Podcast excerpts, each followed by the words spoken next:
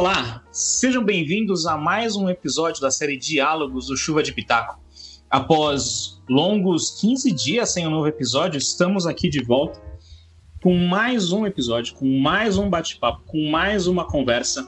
Dessa vez falando sobre uh, um assunto histórico, um assunto político, um assunto social, um assunto que envolve e interessa a todos e que está bastante em voga hoje em dia, principalmente nos debates políticos. Hoje a gente vai falar de marxismo, de socialismo e de uh, luta. Luta de quem mesmo? Luta de classe. Luta de classe. Mas é, deu branco. E para falar com a gente desse assunto, estamos aqui. Esse que vos fala, Eric Oenen, meu parceiro de podcast, Felipe Oenen. Tudo bom? E o nosso convidado especialíssimo diretamente da França, professor Alexandre. Olá, boa noite, tudo bom, gente? Tudo bom, tudo bom. Seja muito bem-vindo novamente. Muito obrigado de novo pela presença. E, aliás, vai se acostumando, porque essa presença vai cada vez mais presente, tá? É... Então vamos lá, vamos começar, como a gente sempre gosta, uh, dando um panorama geral. Lipe, explica aí para os cabeça de burro, que de acha isso? marxismo, socialismo, luta de classe. Luta de classe eu sei o que é, porque eu lembro na quarta série, rolava mesmo quarta A contra quarta C. E aí, mas bem, vamos aí, explica pra gente aí. é, no meu pouco entendimento também, né? Luta de classe, ela é um fenômeno que acontece entre as diferentes posições que as pessoas têm numa sociedade. Na verdade, seria principalmente é uma, é uma teoria crítica ao modo de produção capitalista, né? É, principalmente nesse contexto. Então, uh, as pessoas acabam tendo interesses, acabam tendo desejos diferentes, dependendo da posição que elas ocupam nessas relações de produção. Daí você tem essa classe que trabalha e a classe que detém o capital. Certo. E, e quando a gente fala de marxismo, para que todo mundo saiba, para que todo mundo entenda, marxismo trata-se de Karl Marx, né? Cara, Olha, explica pra gente aí, quem, afinal de contas, foi esse tal de Karl Marx? O que, que ele fez e por que, que ele é tão importante? Bom, vamos lá então. O Marx, o tio Marx, o velho barbudo. Papai Noel da Rússia. ho, ho, ho. Da, da, Alemanha. Da Alemanha, perdão. Ah, sabe nada, já começou errado, velho. tá tudo certo. É, na verdade, ele nasceu em, em, na Alemanha, mas ele depois mudou para Londres e tal. Enfim. É, o Marx ele se insere dentro de um debate que é um debate muito importante que vai acontecer aí no início do século XIX, principalmente meados do século XIX, né? Que é um debate sobre é, a estrutura do capitalismo que estava se formando. Então a gente vai ter o, o início da Revolução Industrial no, no fim do século XVIII, né? por volta de 1780, 1790, a gente vai ter o início aí do, da, da, Revolução Industrial, e isso vai transformar completamente as formas de produção, as relações humanas. Uh, ah, Para vocês terem uma ideia, tem um, um livro é, do Thompson, chama A Formação da Classe Operária Inglesa, onde ele faz um relato, né, um estudo, né, obviamente ele não morou no, no fim do século XVIII, ele é um historiador do século XX, onde ele faz um estudo de como a Revolução Industrial transformou a vida dos trabalhadores, assim, e, e, e transformou a tal ponto das pessoas elas terem é, uma, a visão do tempo alterada, né? Porque quando você é trabalhador de fábrica, você vende a sua força de trabalho. Então, é, você vende o tempo do seu trabalho. Então, o tempo matemático do relógio ele passa a ser um tempo importante. Enquanto que quando você não trabalha para uma outra pessoa, você, entre aspas, trabalha para você mesmo, você conta o tempo de outras formas, através das, das transformações da natureza e coisas do tipo. Então, assim, a, a percepção do tempo foi alterada com a Revolução Industrial. E o Marx ele, ele se insere dentro desse debate, né? É, que vão ter vários, vários autores, né? Ele não vai ser o único autor que vai ser considerado socialista. A gente, ele vai ser considerado o socialista científico, mas vão ter outros autores é, são considerados socialistas utópicos, né? Como, por exemplo, Robert Wayne ou mesmo Saint Simon.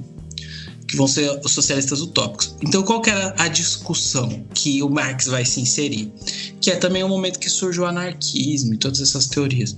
A teoria, a, a questão é o, o capitalismo em si, essa, essa nova estrutura de, de, de, de produção econômica, ela vai levar o mundo para uma evolução e todos vão ser felizes, arco-íris e, uhum. E ursinhos carinhosos? Uhum.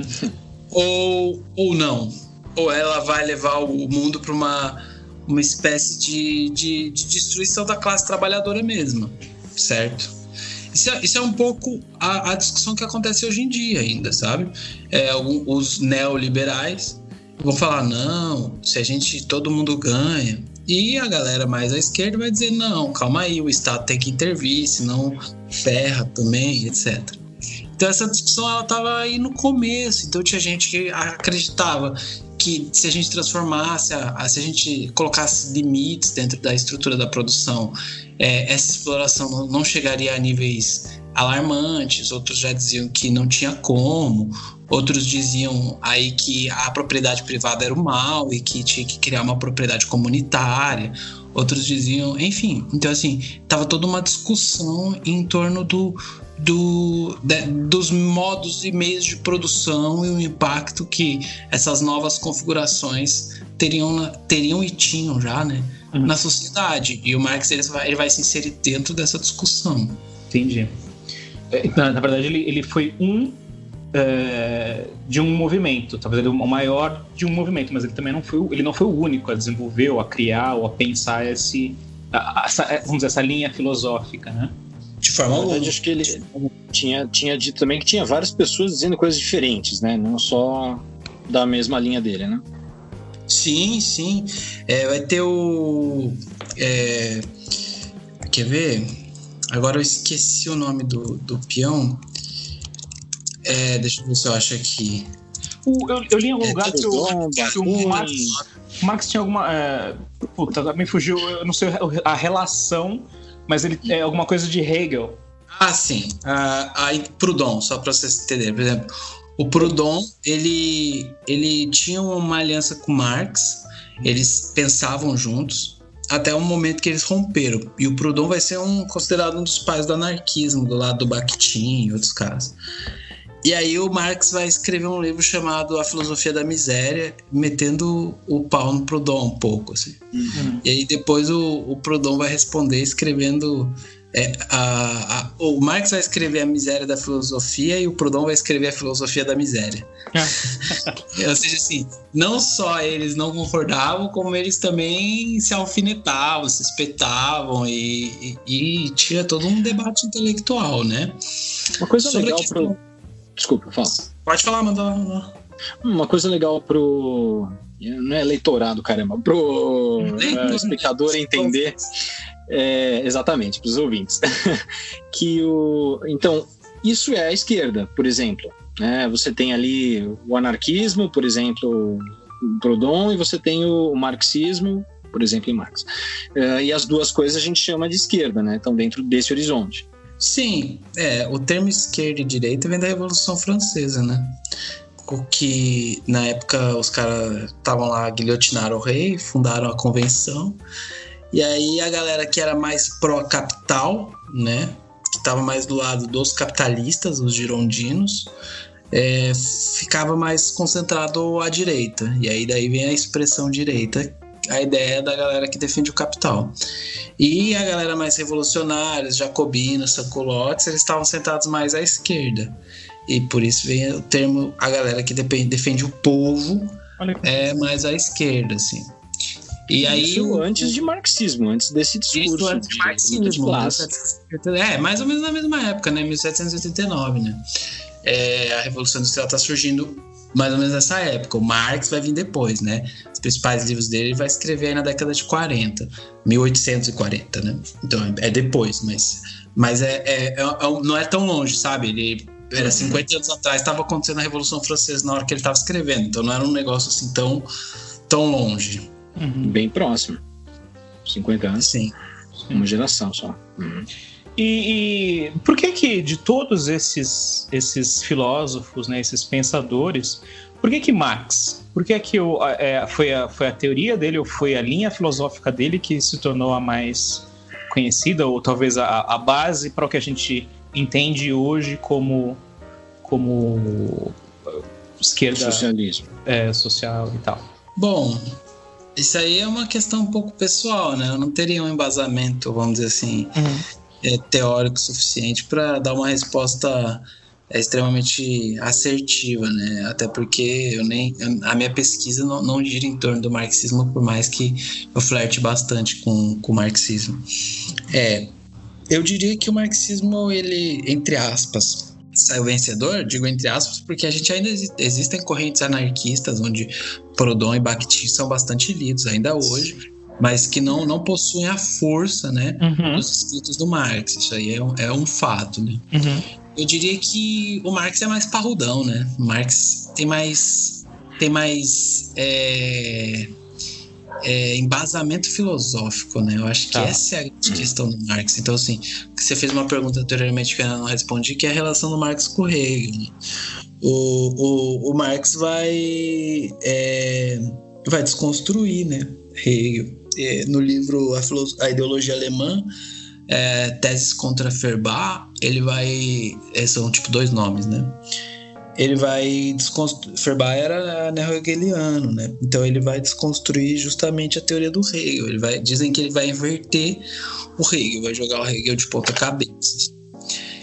E é justamente é, ele escreveu aí no fim da vida dele uma obra magistral que é o Capital, né?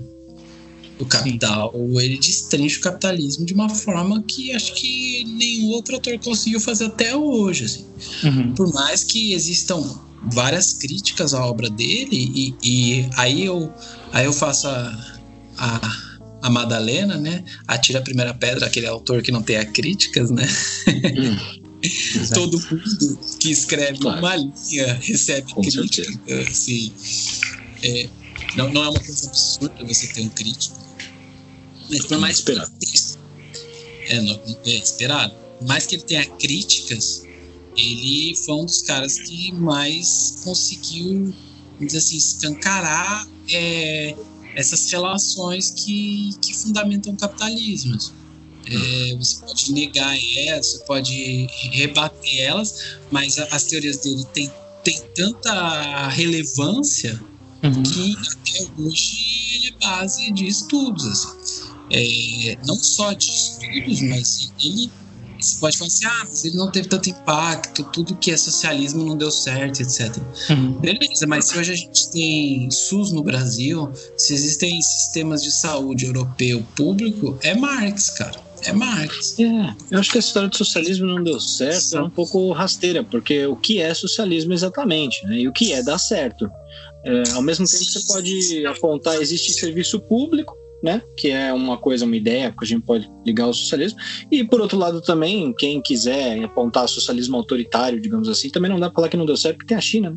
Exatamente. E, e deixa, deixa eu fazer uma outra pergunta aqui, só para a gente é, amarrar esses dois pontos. Marxismo e socialismo são a mesma coisa ou não? De fato, assim. E aí, Felipe, o que você acha? Eu acho que socialismo é uma palavra que ela tem vários significados, esse é o problema, né? Ela, ela é, a gente pode falar de polissêmica, sei lá, que é, quando tem gente que quando fala em socialismo se refere principalmente aos países onde teve revolução dita socialista, comunista, é, que é em geral auto-identificada como marxista, né? A não ser que eu esteja enganado. Eu sempre entendi isso da, da República Soviética e do maoísmo também. Eles se encaram como Sim. continuações do, do, marxismo. Então, é, é, é, uma coisa que pode se referir a isso ou pode se referir à esquerda, a ideia de coletivismo, a ideia de princípio de, de equanimidade, a ideia de que as pessoas têm que ter né, um, uma posição mais ou menos é, equânime nas suas relações de poder. Então, nesse sentido, o socialismo pode ser uma palavra que quer dizer muita coisa tem aí socialismo democrático, tem outras concepções, sei lá, se o, o anarquismo não é socialismo de alguma forma, entende?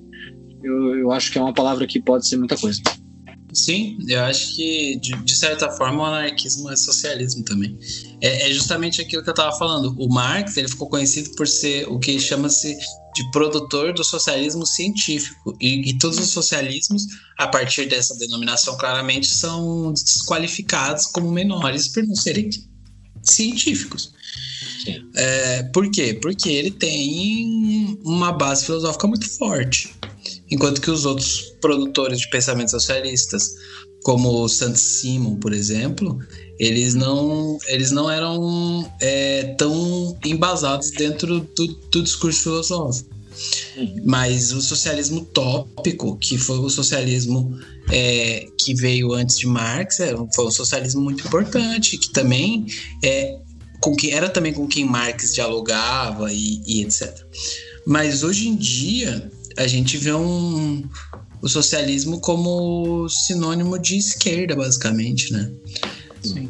É, ah, aquele lá é socialista. Às vezes o cara nunca nem leu Marx, mas ele é tido como socialista porque ele, sei lá, que ele acha certo. A favor de, de é, garantismo, política pública, distributivismo. É, é, é comunista. Isso, isso, exatamente. Esse, esse, esse era o ponto. É, hoje em dia, tudo isso tá no mesmo, foi jogado no mesmo balaio. Mas essa é a minha dúvida. É tudo o mesmo balaio ou não? Quer dizer, marxismo, o marxista, o socialista, o comunista, é, estão todos, são todos o mesmo, são, são facetas de uma mesma uh, filosofia ou de uma mesma. Quer dizer, o cara que é comunista, ele é socialista, ele é marxista? Sim, não. E tudo isso é sinônimo de esquerda, necessariamente? Ah, sim não, eu acho, né? É, tipo, não. é muito complicado essa questão. É, eu acho que assim, antigamente você tinha. Você tinha umas disputas, assim, no, principalmente meados do século XX, assim. É, ou logo, início meados do século XX, logo após a Revolução Russa você tinha muitas disputas é, nacionais entre ah, o Partido Socialista e o Partido Comunista. Então, tinham aqueles que se denominavam socialistas, aqueles que se denominavam comunistas, e aí tinha a briga, porque existia muita ideia do partidão, né? Do grande partido que vai liderar todo, todos a revolução e tal. Uhum. E, e tudo é, isso... é uma ideia leninista, né? Não. Tô certo em dizer isso não? Bom, mais ou menos, na verdade, é uma ideia marxista, né? A ideia do, do da revolução. É de Marx. Sim, mas do Partidão Único já vem de Marx. Não, não, o Partidão Único aí já, a gente já pode trabalhar mais com uma ideia de Lenin mesmo.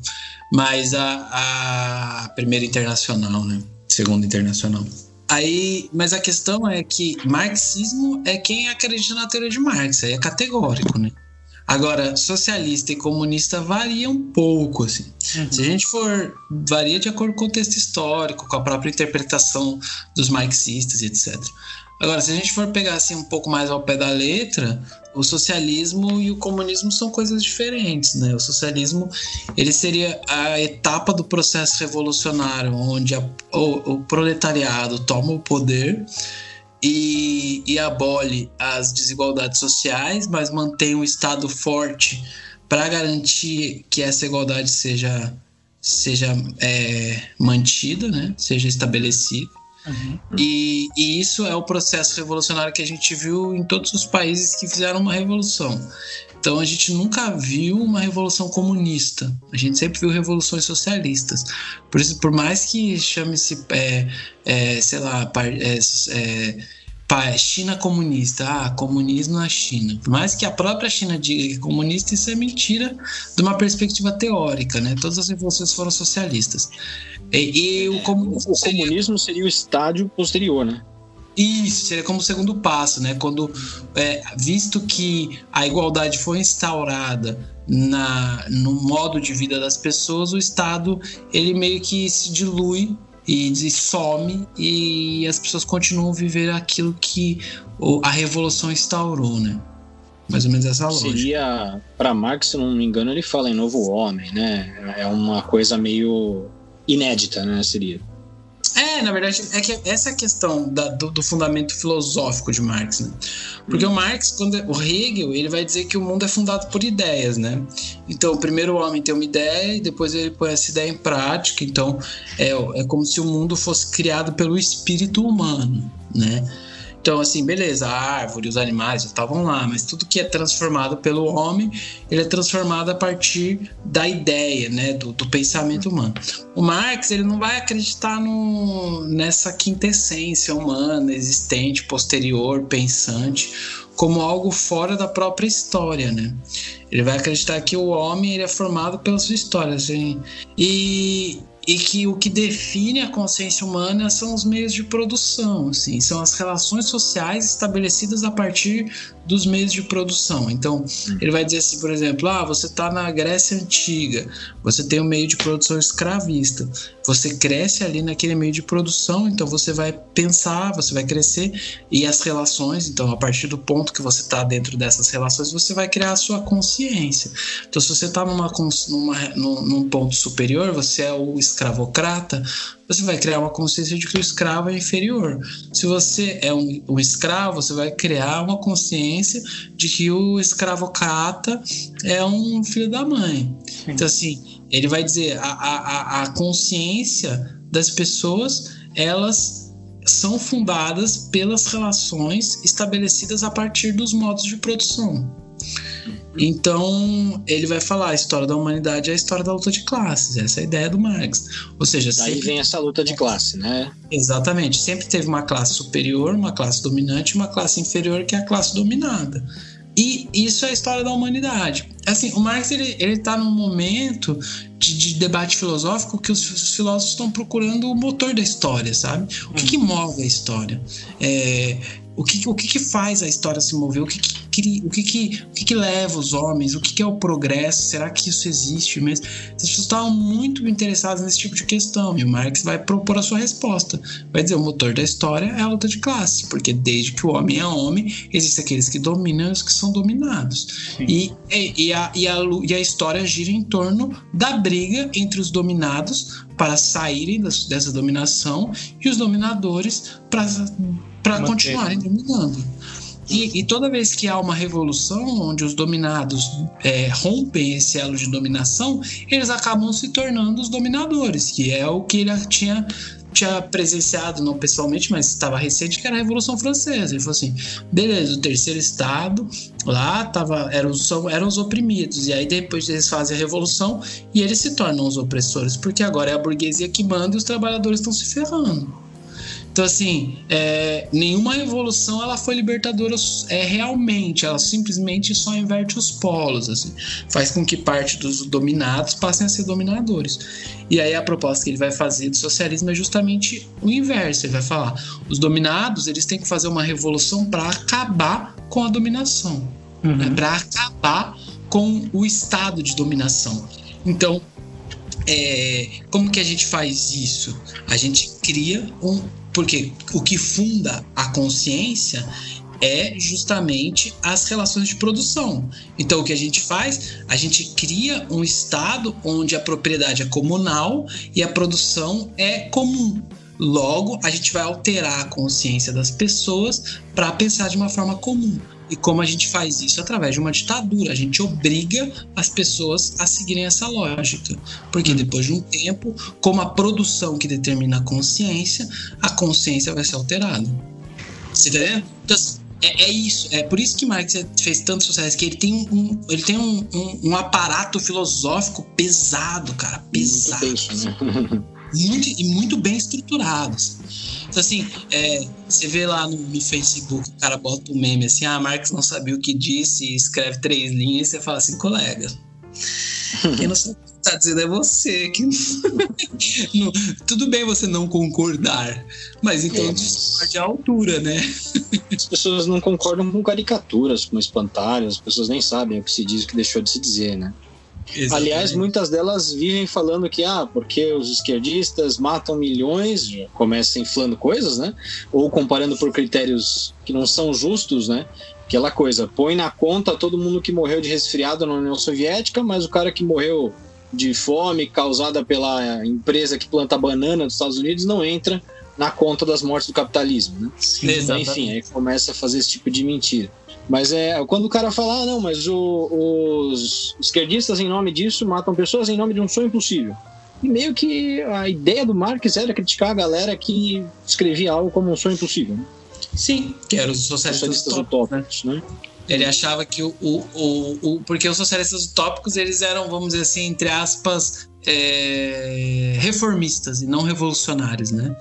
Então, se a gente mudar uma coisa aqui, se a gente mudar uma coisa ali, a gente consegue resolver as, as, as, as contradições do capitalismo. E o Marx disse: não. A contradição do capitalismo é a base do capitalismo. Para você destruir essa contradição, você tem que destruir o capitalismo. Então, assim, aí a gente entra numa, numa, numa outra questão, que é: será que os partidos brasileiros, por exemplo, são de esquerda? Se a gente parte dessa definição, não, porque a esquerda é a esquerda revolucionária. É, aí vira uma discussão estratégica, né? Todo o resto é reformismo, e reformismo seria, segundo a visão de Marx, o centro. Uhum. Mas ao mesmo tempo dá para argumentar de alguma forma que a revolução pode ser feita por vias também eleitorais, e daí esse entendimento vai, vai gerar partidarismo. É, mais ou menos. Eu, não, é, eu, eu, eu particular, particularmente não acredito nisso, não, cara. Ah. Estratégia, né? Não tem muito. Se, se eles fosse, se fosse tentar de uma outra forma, de forma revolucionária, efetivamente armada, ou seja lá como fosse, acaba que não ia funcionar hoje em dia, né? É, essa discussão é bem, bem cabeluda. Se eu for dar opinião sobre isso, acaba ficando bem geral. Mas o que a gente tem que antes começar a saber para debater alguma coisa é que existe representante de tudo que é vertente, né? Uhum. Tem a galera que tá fazendo a luta armada lá enfiado no meio de floresta, né? Os maoístas, etc.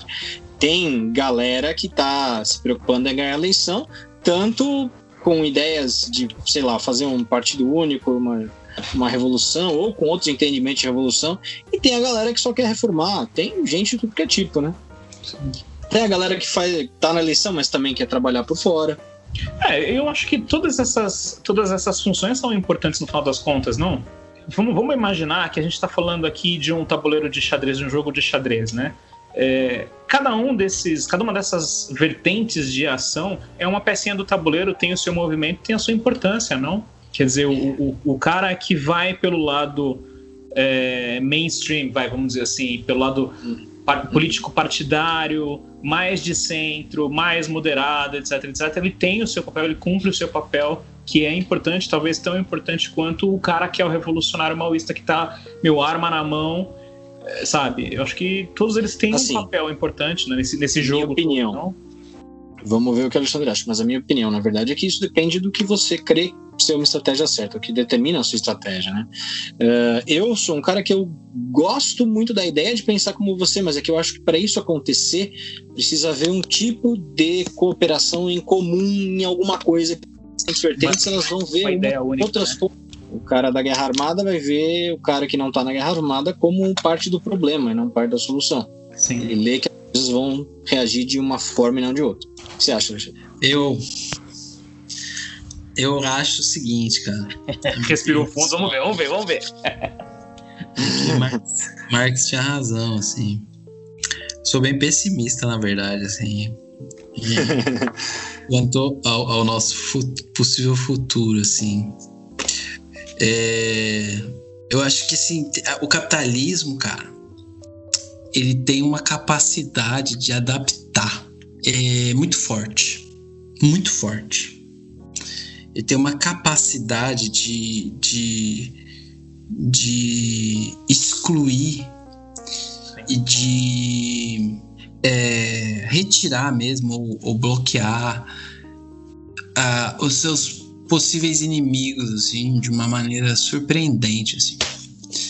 Acho que dentro dessa perspectiva o capitalismo talvez seja o regime mais bem acabado hum. é, que a gente tenha visto até então assim. É, eu vou dar dois exemplos assim. Um, um, exemplo que eu gosto de dar sempre para explicar essa, essa, essa capacidade de adaptação que o capitalismo tem é o exemplo da calça jeans, assim, né? Para aqueles que não sabem, a calça jeans sempre foi um produto barato que era vendido para trabalhador, trabalhador, de, né? de fábrica. Sim.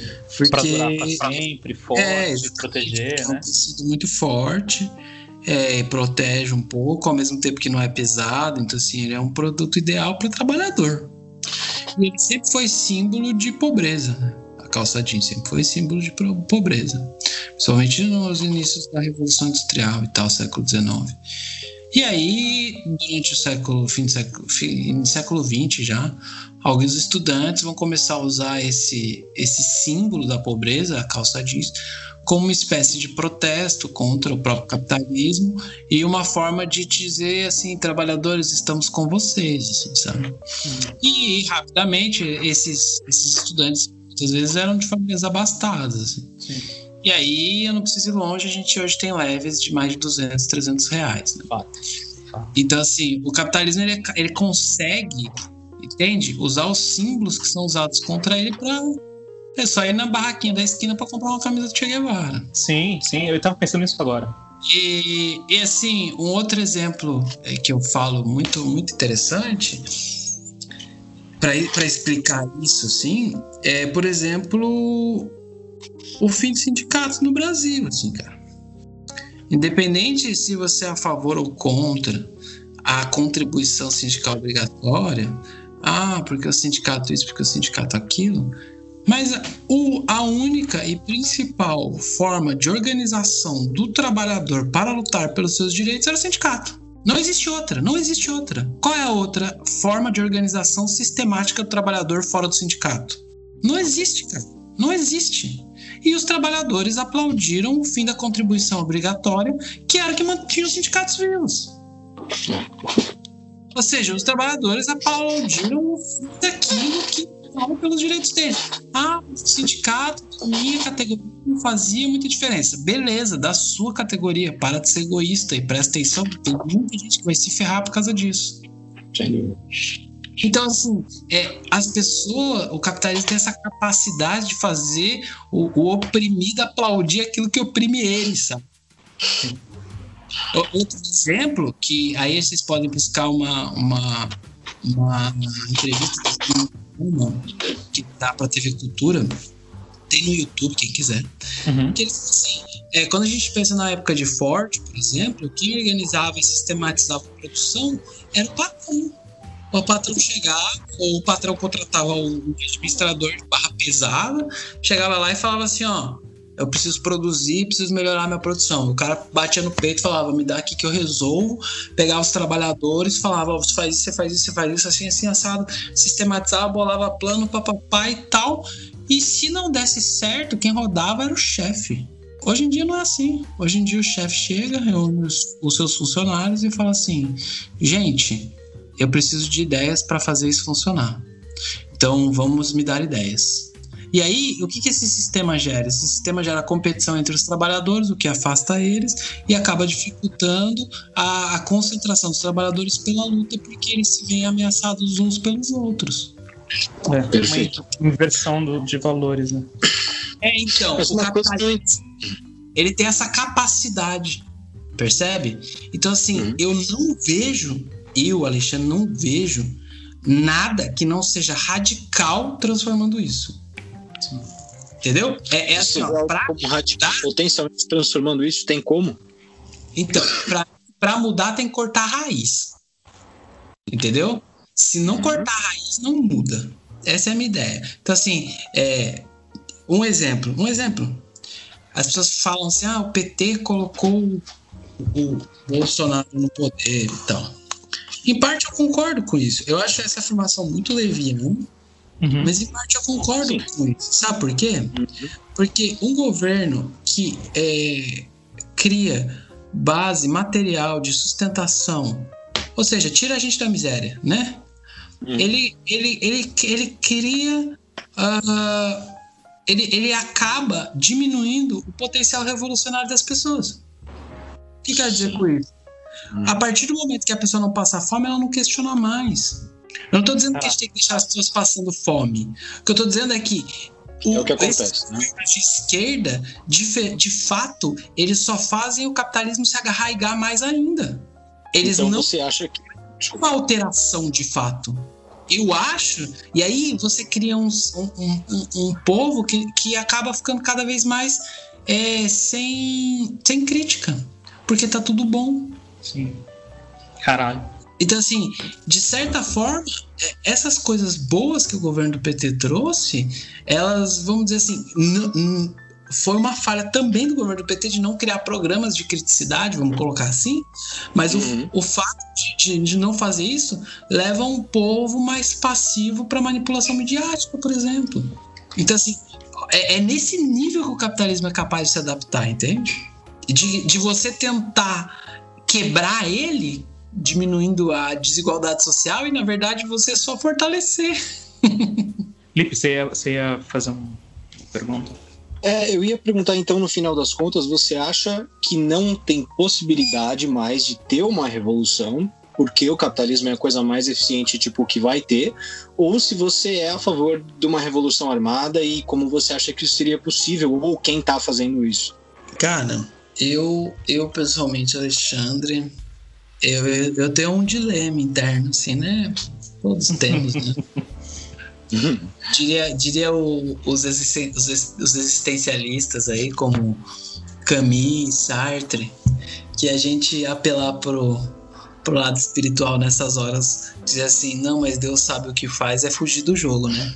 Que o dilema é parte da existência, e você tem que aceitar ele e aprender a conviver e parar de, de fugir. É, então vamos lá, vamos conviver com esse dilema de certa forma, eu acho que o Marx errou, assim, quando ele disse. Isso é eu falando, tá, gente? Pelo amor de Deus. Uhum, tem um milhão de uhum. filósofos batendo com esse cara aí. Aí eu falo, eu acho, nossa senhora, parece uma arrogância tremenda, assim, né? Mas eu não concordo. Mas eu acho que é importante ter esse espaço também, né? Pra gente distinguir o que é só elucubração e o que é uma fala séria. Sim. Eu, eu acredito, assim, que ele deu uma... É, que, eu não sei, assim, eu não acho que se a gente mudar efetivamente é, os modos de produção, a gente consegue alterar a consciência, como ele acreditava, sabe? E, e aí eu acho que o Gramsci está um pouco mais certo quando ele vai falar da, da revolução cultural, né? Que ele vai dizer que a revolução tem que começar pela cultura, e aí ele vai apostar nas artes como uma forma de transformar a consciência para chamar para criar efetivamente uma consciência de classe, mas de qualquer forma ele não chega a fugir completamente dessa lógica de que a partir do momento que a gente altera a produção, a gente altera a consciência. Ele só vai dizer que a gente pode começar a alterar a consciência antes de alterar a produção, assim, e que isso é um passo importante para a revolução.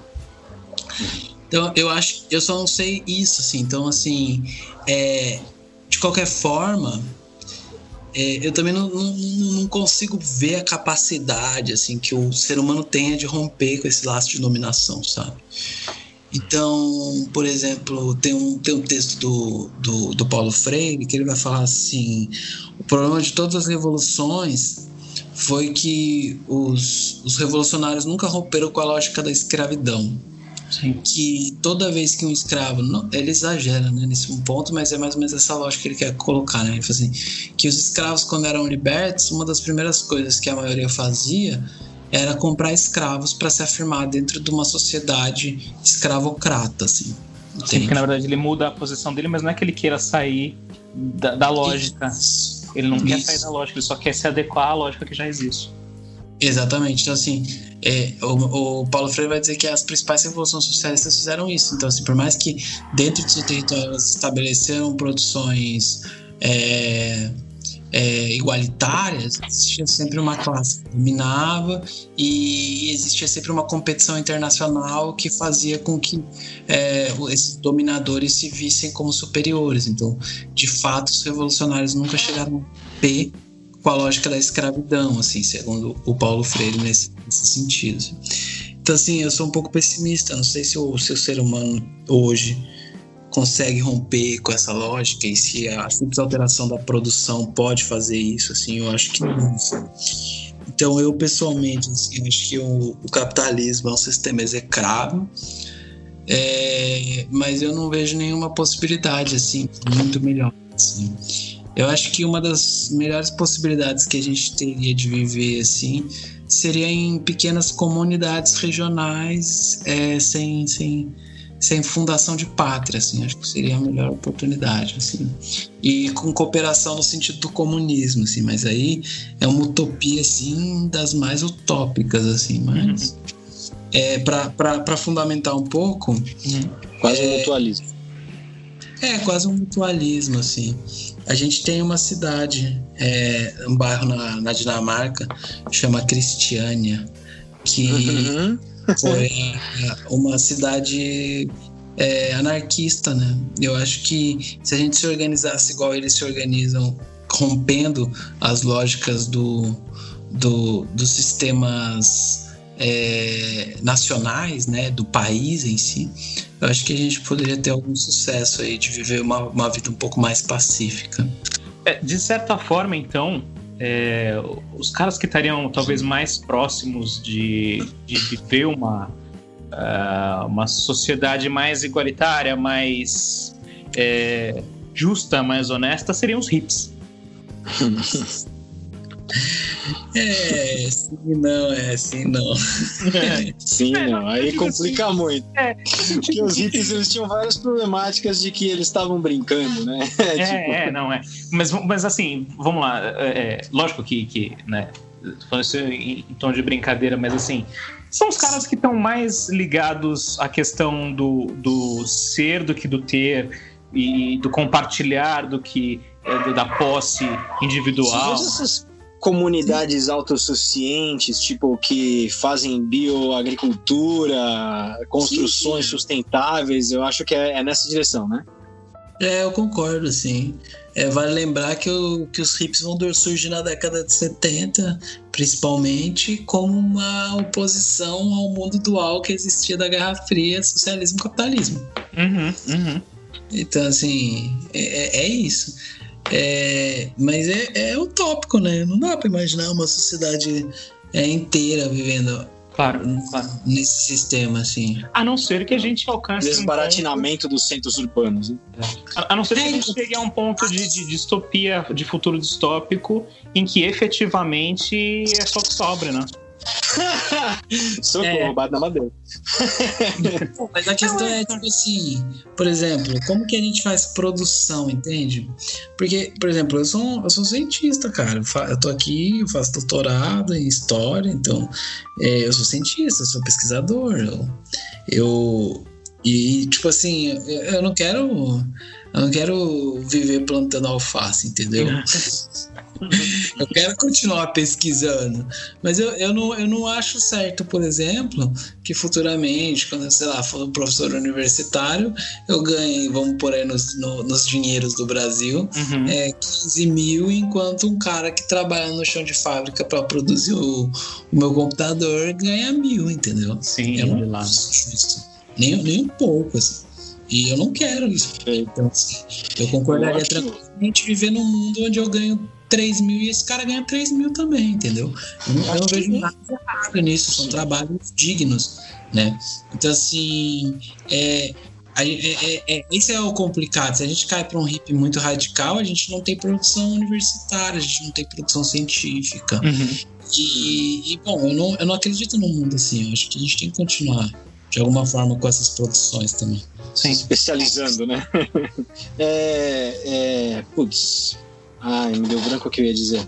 É, não, então, eu fiquei para perguntar um negócio que estava guardando aqui, que você comentou, Alexandre, da questão de, de repente, usar é, a cultura como uma ferramenta de, vamos dizer, uh, ensino, talvez? Dá para a gente chamar dessa forma? É, arte, etc, etc, para criar uma, uma nova identidade ou uma, uma nova, um novo entendimento de mundo na sociedade para que então comece a, a, funcionar, a fazer parte do inconsciente coletivo as coisas que são necessárias para que o comunismo exista, para que o socialismo funcione, etc. O que, que você concorda? O que, que, você, que, você, acha? Você concorda com isso? Você acha que, que talvez esse seja o caminho é, mais plausível para se alcançar? Porque assim, ok, se não há como eliminar o capitalismo, tá? Porque ele vai se adaptar Uh, ele é o novo ele é o coronavírus, né? Ele vai se adaptando, vai mudando e vai contaminando e ele vai estar tá sempre aí, pronto, acabou. Você pode até tomar uma vacina, ele vai continuar existindo. Então, porra, não dá pra acabar com esse cara. Ele é um inimigo invencível, vamos dizer assim. É, talvez através da cultura, através da arte, eu consiga então criar um, um novo, uma nova identidade, uma, uma, nova forma de pensamento, uma, uma, nova consciência coletiva que faça com que as pessoas é, desenvolvam uma, um estilo de vida mais, ainda dentro do capitalismo, mais próximo do que seria o socialismo. Veja se faz sentido o meu raciocínio. É, eu, eu tenho para mim é, até por dar aula para adolescente e tal, eu tenho para mim que a geração mais nova, as gerações mais novas, são muito mais globalistas, muito mais do compartilhamento, muito mais da sociedade como um todo do que as gerações mais antigas. Minha geração, sua geração, geração do Lip, é, são gerações que são mais individualistas, ao meu ver, tá? É, sendo esse mais não só mais individualistas, mas mais, é, mais consumistas e automaticamente mais capitalistas, né? É, eu entendo que as novas gerações elas estão eles estão mais ao mesmo tempo em que eles são é, mais voltados para si mesmos, né? Mais é, eu quero e tal, eles também são mais da, do compartilhamento. Veja bem, há 10, 15 anos atrás seria é completamente impensável você dividir o seu espaço de trabalho com pessoas de outras áreas. Hoje é absolutamente normal, aceito e comum. Coworking. Há 10, 15, 20 anos atrás, você precisa, para você ser um, ser um adulto é, responsável e, e, dono de si, etc., você precisava ter uma casa própria. Hoje em dia, lasque-se a casa própria, eu não sei quanto tempo eu vou morar aqui. Se eu quiser me mudar, eu vou alugar, eu vou é, deixar de alugar esta casa e vou alugar outra casa em outro lugar, quer que se lasque a casa, a casa própria. Se eu, deixar, se eu cansar dessa casa, se eu precisar de uma maior, eu vou deixar de alugar e vou alugar uma maior. Se eu precisar de uma menor, eu vou alugar uma menor. Entende? E isso era impensável também. Pra que carro, caceta? Eu tenho Uber. Pra que eu vou querer um carro hoje? molecada nem, nem carta de. de uh, nem habilitação não tá tirando, porque pra que tirar? se é desnecessário ter um carro, se é, ter um carro hoje é um trabalho, é um problema, eu posso usar o Uber, eu posso usar o 99, eu posso ir de metrô, eu posso ir de táxi, eu posso ir de bicicleta. As coisas compartilhadas. Então eu, eu vejo, nesse sentido, eu vejo gerações mais novas mais uh, compartilhando mais e talvez uh, tendo uma consciência global um pouco maior, mais preocupados com coisas é, que talvez as gerações mais antigas não estivessem, que talvez elas fossem mais voltadas para dentro nesse aspecto.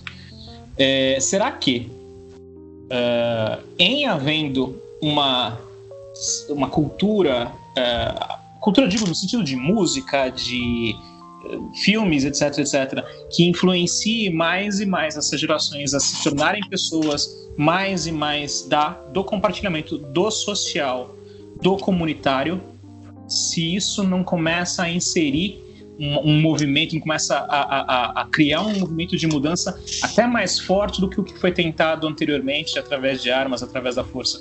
É, o é, que, que, vocês acham? Vai lá, Feijão. A minha vai demorar. Veja bem. Se eu não fiz sentido, vocês me, me falam, tá? O sentido fez todo sentido. Eu acho que tem algumas coisas aí Uh, ah, e eu lembrei o que eu queria falar antes, só porque eu acho que isso vai acabar tocando também na mesma coisa. É, a diferença que a gente observa no capitalismo não é nem a diferença de concentração entre salário, um cara ganhar 15 mil e o outro ganhar mil, né?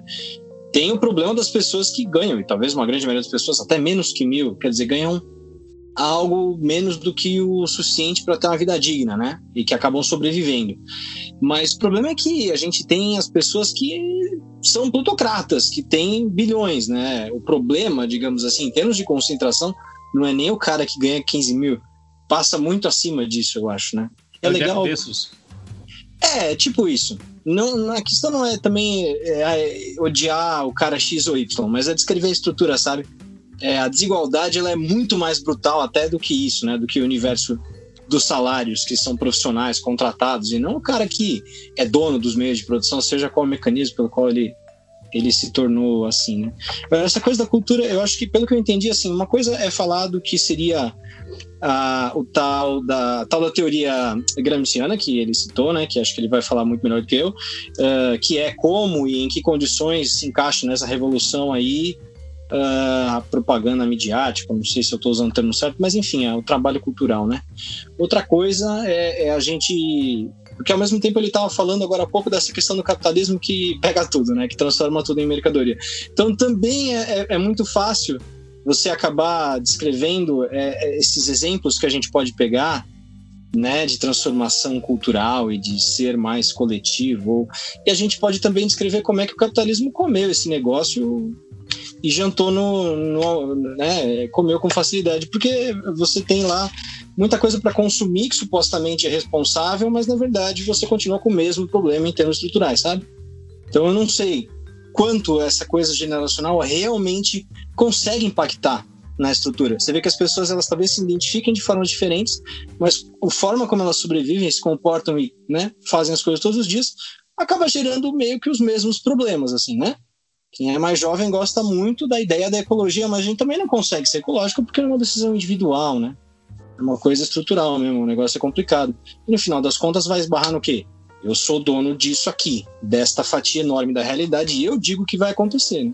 Sim. E de mais a mais, então, são... eu, eu, usei o exemplo do Uber, mas no final das contas dá na mesma. Tudo bem, eu não tô dando dinheiro pro cara da GM, pro cara da Ford, mas tô dando dinheiro pro cara do Uber, né? cara do Uber. É, é. Então não sei como é esse é o caso. Meio que isso.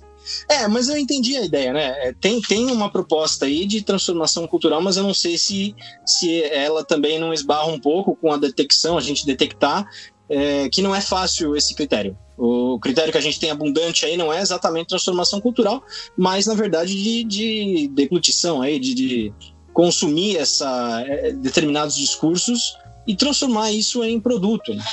Sim. Mas é isso aí que eu tinha para contribuir. Sim, eu acho que, que a gente esbarra novamente é, nessa proposta do capitalismo de englobar tudo. Um exemplo muito claro assim para mim sobre isso novamente é o próprio Paulo Freire, ele é o patrão da educação brasileira. E o Paulo Freire era revolucionário até o osso, assim. Até o osso. A proposta de alfabetização dele era para jovens e adultos, não era para criança. Ele acreditava que a alfabetização ela tinha que ser contextual, ou seja, a gente usa o contexto que a pessoa cresce para que ela se alfabetize. Assim. Então, você não vai falar assim, pegar uma cartilha geral e ah, o avião voa no céu. A pessoa nunca voa de avião, então tipo, não faz o menor sentido, mas você cria lá tijolo, cimento, e aí você alfabetiza uma classe de pedreiros. Assim. E toda a preparação que ele faz antes de entrar nas letras em si é criar consciência nos alunos das desigualdades sociais. Assim. Então, a, a, a escrita para o Paulo Freire nada mais era do que um instrumento revolucionário para fazer a revolução socialista, assim, ponto. E hoje a gente vê todos os estados brasileiros, todo concurso você tem que ler Paulo Freire, assim. E aí você vai ver as questões, assim, aí você vai ver os cursinhos que a galera faz. Os caras nunca falam de Paulo Freire e revolução, assim, sabe? E tipo assim, a base de Paulo Freire é a revolução socialista, assim, então. O capitalismo ele tem essa capacidade, assim. Então, antes de começar, eu queria fazer uma definição. Já comecei, né? Mas, enfim. ah, antes de começar, você ainda não começou. fazer uma, é, eu falei que ia ser longo é, fazer uma definição. Capitali capitalista é quem tem capital, tá? Uhum. Se o cara ganha 50 mil por mês, ou se ele ganha 10 mil por mês, se ele ganha 500 reais por mês, ele é assalariado trabalhador, ele não é capitalista. Ele pode ser a favor do regime capitalista, mas ele não é capitalista. Capitalista é quem possui capital e gera mais capital através do capital que possui. É, o cara pode ter 15 apartamentos, casa em Ubatuba, é, sítio em Guarujá e etc. Se ele não tiver capital, gerando capital, ele não é capitalista. Ponto. Então, assim, isso é um outro sucesso que o capitalismo teve, né? Ele fez as classes médias se acharem capitalistas, né? O cara ganha 20 mil por mês e acha que é o supra-sumo da realidade. Colega, se você for mandado embora, você vai cair no INSS igual o cara que trabalha como lixeiro. Desculpa te informar, se você é o diretor de uma planta, você tem o mesmo estatuto jurídico que um lixeiro. Na verdade, o lixeiro é melhor. E, e em geral, sabe, o padrão de não. vida segue isso, né? Então, o cara ele é também escravo do padrão de vida dele. Todo mundo é, né? É, ele acha que ele é melhor por causa do padrão de vida, mas na verdade ele continua sendo trabalhador, carteira assinada e INSS. E ele é escravo do padrão de vida dele. Se ele perder o trabalho, ele perde o padrão de vida imediatamente. Que as pessoas têm tem tendência a, a se, querer se sentir melhor que as outras e ficam estratificando a sociedade, né? Porque, ah, eu sou classe média, alta média, né? Não sou tão alta, mas também não sou média, né? Então, tipo assim. Uhum. Meu filho, você, você falou classe média, classe. Uma, é, é, é, pobre, é trabalhador. Ah, não ganha 30 mil. É, você ganha 30 mil, seu patrão ganha um milhão. Filho, 30 mil perde um milhão, você é pobre. Sim. Enfim, esse é o primeiro ponto. O segundo ponto é hum, a gente está falando de produção cultural ao mesmo tempo que o capitalismo também está produzindo culturalmente, né? É, sim. Então, assim, a, a, competição é desigual, assim, entende? Não tem como a gente vencer. Por isso que eu falo que a única, a única solução é implodir tudo mesmo. e... Black Block. É, não, eu acho que não tem outra solução, não. Eu, eu, não, eu não é, é, por isso que eu falo as contradições da vida, né? Eu não sou a favor da violência, mas eu não vejo outra alternativa. Entende? Eu faria? Não sei, talvez. Se começasse. Com muita contradição na mente. Talvez, mas assim. Não, mas, é. Assim, você acha possível? Você acha que tem como rolar isso? Você imagina um grande levante destruindo tudo e então, eventualmente, não, sei lá, uma então, ordem é melhor. O capitalismo é tão, tão sacana que ele faz as pessoas acharem que são capitalistas, entendeu? Elas vão defender com unhas e dentes aquele sistema que oprime elas, entende? Sim, e, sim. e, é o que você falou, né? Geralmente é o cara que ganha. Você produz 20, porra, eu conheço o cara que ganha 5, 6, às vezes menos, até 3, e que se acha o capitalista, tipo, Tipo Porque juntou tudo, comprou o PlayStation 5. Que se identifica com o Trump, né? Ele se vê no Trump. É, então. E aí, a questão assim, a gente tem obras de arte assim, magníficas, magistrais, cara. Que, que relatam, por exemplo, pega aí o Emile Zola, o Germinal, um livro sobre o realismo, é, realista, que, que relata a vida dos homens dentro das minas de carvão, assim. O filme também é muito bom.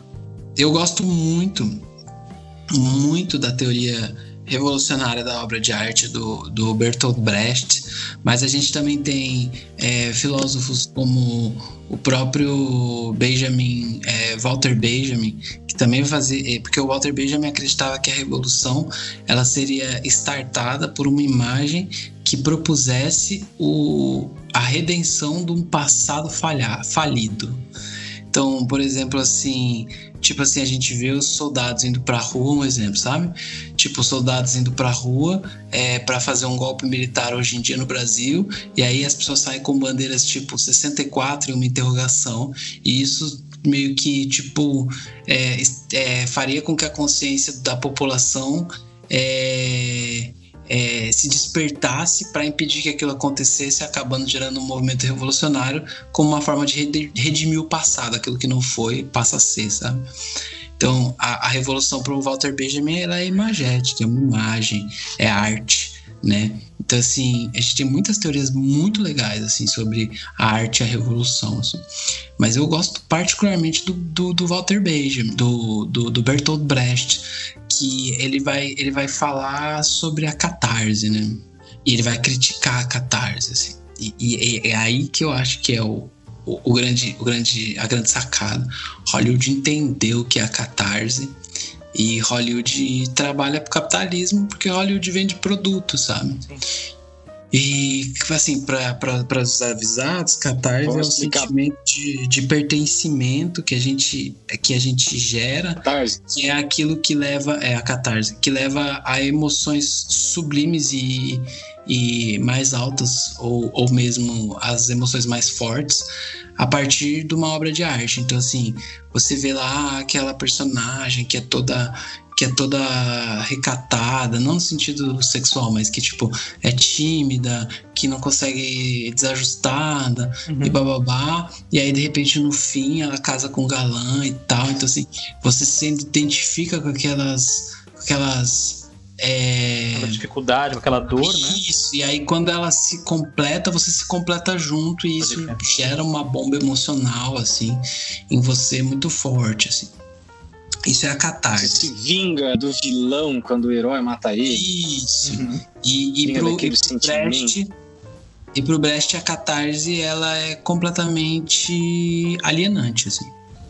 Sim. Porque ela ela quebra completamente a sua capacidade racional de crítica. Então, a teoria artística revolucionária do Brecht era justamente essa: você leva o público até o, ápice da catarse, e na hora que chega na catarse, que vai que vai começar o processo, você corta hum. e fala: Mas você tá achando que você é isso?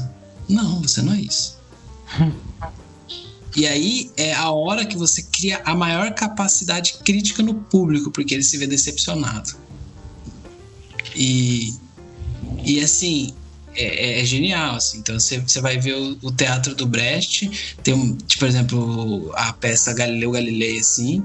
Aí o Galileu abjura tal, aí tem o Andrés, que era o discípulo de Galileu, aí chega o Andrés assim e fala assim: Eu entendi, você abjurou porque você queria continuar a fazer ciência, porque você não queria desistir da ciência, não foi porque você é fraco. E aí é o momento da catarse, sabe? Todo mundo fala assim: Caraca, foi por isso. E aí o Galileu fala: Não, eu abjurei porque eu sou humano porque eu sou fraco, porque eu tive medo da dor. É, Se a gente não levar isso em consideração, a ciência só vai ser mais uma forma de manipular o povo. A gente precisa levar em consideração o ser humano e não só os conhecimentos. Entendeu? Sim. Aí nessa hora o público faz assim, uou, áudio de água fria. Entendeu? E, então, assim, a gente tem é, teorias artísticas revolucionárias assim que são sensacionais, assim, sensacionais, que são capazes de, de criar consciência mesmo. Mas qual o espaço disso, entende? Sim. É, é, é nesse sentido que eu falo, o capitalismo ele é, ele é tão sacana que ele consegue é, excluir aquilo que poderia, de alguma forma, gerar armas contra ele mesmo, assim. Hum. Não dá ibope. Foda. E, e, sobre o que você falou, é, Eric, da, da questão da, das, das novas. É, das, das novas gerações, gerações, né? Eu discordo bastante, cara. Eu acho que as novas gerações elas estão cada vez mais dentro desse processo de individualismo do capitalismo que leva o individualismo a uma potência assim nunca antes vista e imaginada, assim, sabe? Porque tem, tem um termo que o Marx usa, por isso, que, por isso que eu gosto muito de Marx, assim, sabe? Mas que eu acho que talvez o socialismo não seja capaz, como preconizava Marx, de romper com a, com a consciência né, do, do, do escravocrata, como disse o Paulo Freire, eu acho que ele traz elementos filosóficos muito pertinentes para a gente entender a nossa realidade. Assim. Então ele vai trazer um termo que é o fetichismo, né? O fetichismo da mercadoria. Então ele vai falar assim, olha, existem preço, a mercadoria tem um preço. E o preço da mercadoria é referente à matéria-prima mais a mão de obra. Ponto, acabou. Esse é o preço da mercadoria. A partir do momento que ela é pensada como mercadoria, né? Então, você tem lá o tênis custa 50 conto, o cara pagou é, 10 conto de matéria-prima, sei lá, couro, tecido para fazer o cadarço, borracha para fazer as voltas, né? Mas ele cobra 50 porque 40 é equivalente à mão de obra. Uhum. Ponto. Só que você vai ter um Nike que tem o mesmo material que um tênis de 50 conto, que o cara vai cobrar 250. Ora, se o valor da produção é 50, o que seriam esses 200? certo? Sim. Esses 200 são o fetichismo da mercadoria, né? Que é o que o Marx vai chamar de fetichismo da mercadoria, que é os valores que você compra com o produto, que são subjetivos ao produto, que é, não estão na produção do produto, mas em atribuições sociais posteriores. Explico. Você compra status social. Sim. Você compra eu sou mais gostoso porque eu ando com esse modelo de Exatamente. tênis, de óculos. De... Exatamente. E esse processo de fetichismo da mercadoria, ele gera um afastamento da, do consumidor para com a produção. Então, assim, se, se estoura lá, tem o tênis é, estrelinha, estrelão. Se, estro, se estoura que uma notícia que o tênis estrelinha estrelão usa marca, usa mão de obra escrava, ah, colega, já era. Já era. Entendeu? Sim. Já era. Agora, todo mundo sabe que o, a Nike usa A mão de Nike. obra. Exato. E a Nike continua vendendo que nem louco. Continua vendendo tênis a Quanto 999 reais. Sim, quanto mais tem fetichismo na mercadoria, menos as pessoas se importam com é, a produção daquilo. Com a Mais responsabilidade as pessoas envolvida. são né? afastadas do processo de produção. Acho que até com a percepção da realidade mesmo, né? Com a-. Você não associa aquilo com essa realidade. Você associa aquilo com, ah, eu estou comprando estes valores, como se aquilo caísse do céu. É Isso. oferecido para você como se caísse do céu mesmo. Sim. E hoje a gente vive num mundo que, é, na verdade, assim, a gente vive num mundo onde tudo passa a ser símbolo de sucesso, assim, sabe? E, e tudo aquilo que é fracasso, é, entre aspas, muitas aspas, é, tudo aquilo que é insucesso, vamos colocar assim, é tido como fracasso. Então, por exemplo, se o cara não consegue comprar um PlayStation 5, não tem nada a ver que é porque ele é casado, tem dois filhos, ele e a mulher dele ganham mil euros cada um, entendeu? Sim. Mil reais cada um. Tem a ver com que ele não tem educação financeira. A culpa não é do sistema, a culpa é dele. Sim. né? Então, assim, é, o cara anda de Uber é porque ele tem educação financeira. Ele não compra uma casa, mas vive numa república porque ele tem educação financeira. Então, assim, é porque é, é- isso é, é um, é, um, é um nível de individualismo, assim, nunca antes visto, cara. Entende? As pessoas trabalham em, co em co-work para produzir mais. Elas não trabalham em co-work porque é hippie, entendeu? Uhum. Porque vai produzir e distribuir igualmente.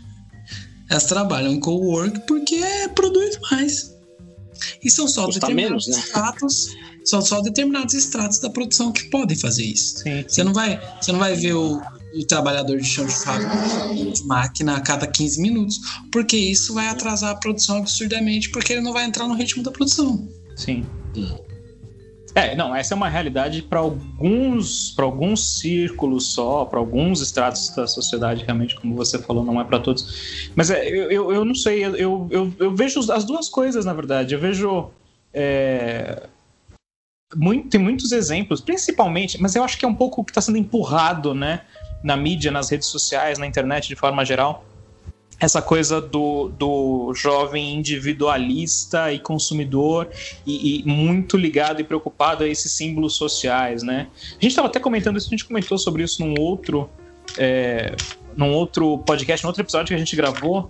O Felipe vai lembrar disso, que no qual eu comentei sobre um- uma marca de fogão que, que até eu gostaria de comprar, né, gostaria de ter, que eu acho linda, maravilhosa, e eles me convenceram que eu não deveria comprar mesmo que eu tivesse dinheiro para. Mas enfim. Não, não é bem isso que eu quis dizer, mas. Não, eu sei, eu tô brincando. Mas assim, é, eu acho que tem esses dois lados. Eu, eu vejo, sim, principalmente é, empurrado goela abaixo, via redes sociais, principalmente, via televisão aberta. É, essa coisa desse consumo dos símbolos sociais, né? É, Aquela história, aquele viralizou um vídeo algum tempo atrás do do quanto como é que é quanto custa o outfit? Como é que era? Vocês lembram? Chegaram a ver isso? Hum, Não. como é que É um- era? Era sobre o que, assim? Era sobre roupa, era assim, Ah, sim! Lembra ia disso? lá e. Ah, quanto custa seu outfit? Ah, 300 reais, calça, não sei o quê. e, não, era 1.500 reais, tênis, nananã. É, pode crer. Não, Porque muita gente respondia o preço em dólares, né? Não É. sei o que lá, Cadol. 4 Cadol, camiseta da Guerra. É, é um negócio- eu acho um negócio tão, tão ridículo, tão, tão absurdo, que eu acho que ele cooperou. Pessoal, é também. status, querido.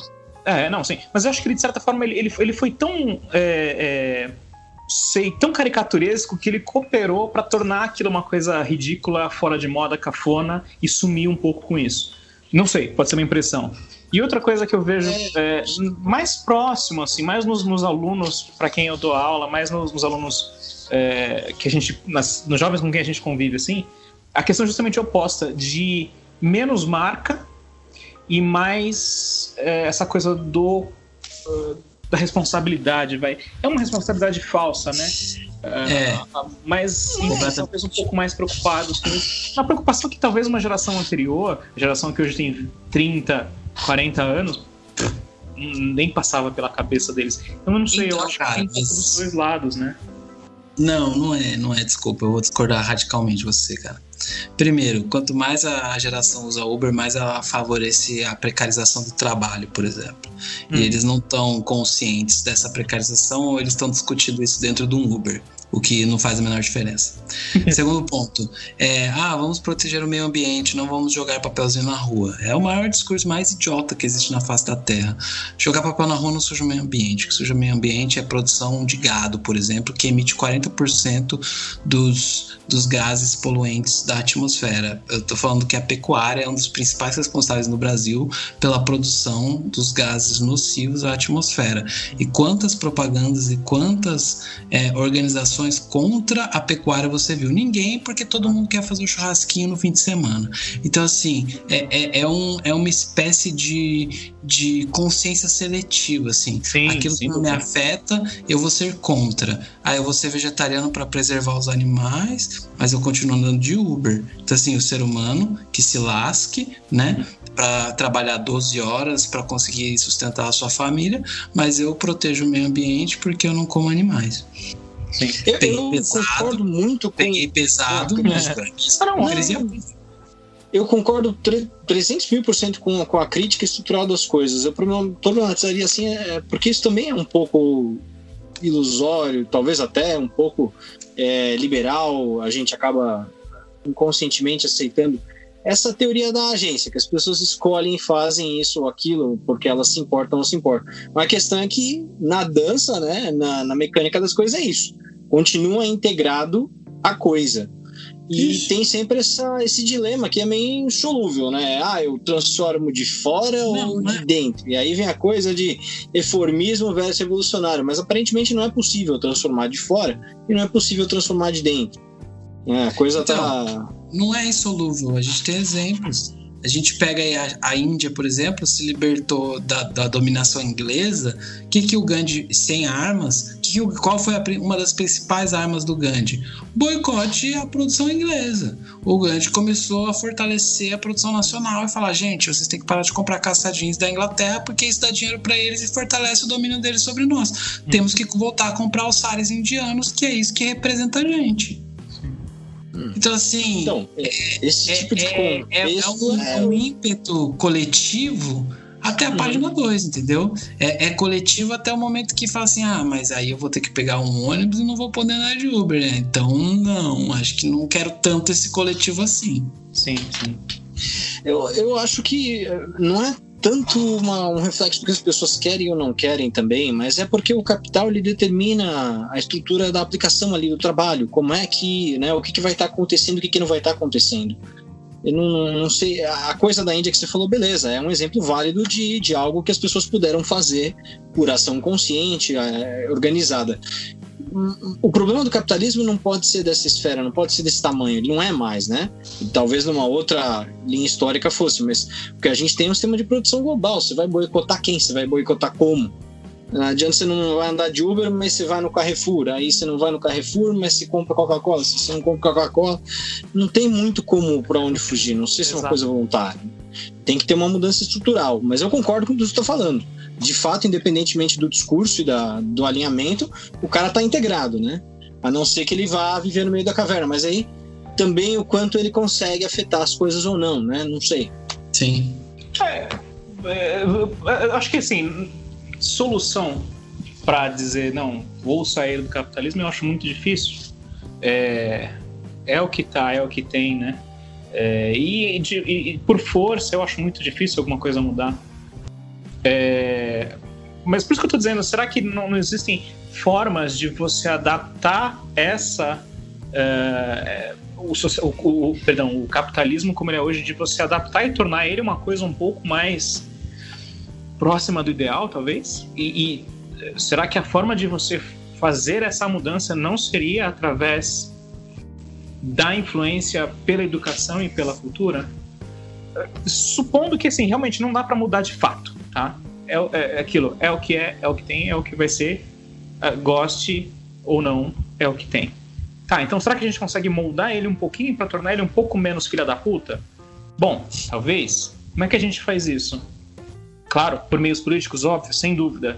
Mas uh, para chegar ao, ao, final, ao resultado é, político disso, você precisa ter toda uma movimentação do povo, né? Dos maiores interessados. Só que esses maiores interessados eles estão presos numa, numa visão de cabresto em que eles veem só aquilo que dizem para eles e, cara, é isso. E, por exemplo, é o cara que ganha dois mil reais por mês achando que ele é o rei do capitalismo. Como é que você tira? Como é que você tira esse esse cabresto desse cara, esse, esse tapa o olho dele e fala assim, escuta, olha, meu amigo, capitalista não é você não, cara. Você precisa ajudar aqui, aqui, aqui você usa SUS, viu?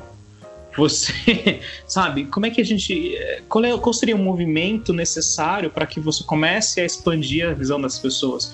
Eu acho que a única forma de se fazer isso é através da cultura de uma forma geral. Cultura, eu digo, é, escola mesmo, sabe? Educação e cultura no sentido de arte e tal. Isso aí, eu não vejo uma outra forma de você ter essa influência, uma quantidade de pessoas tão grande quanto necessário.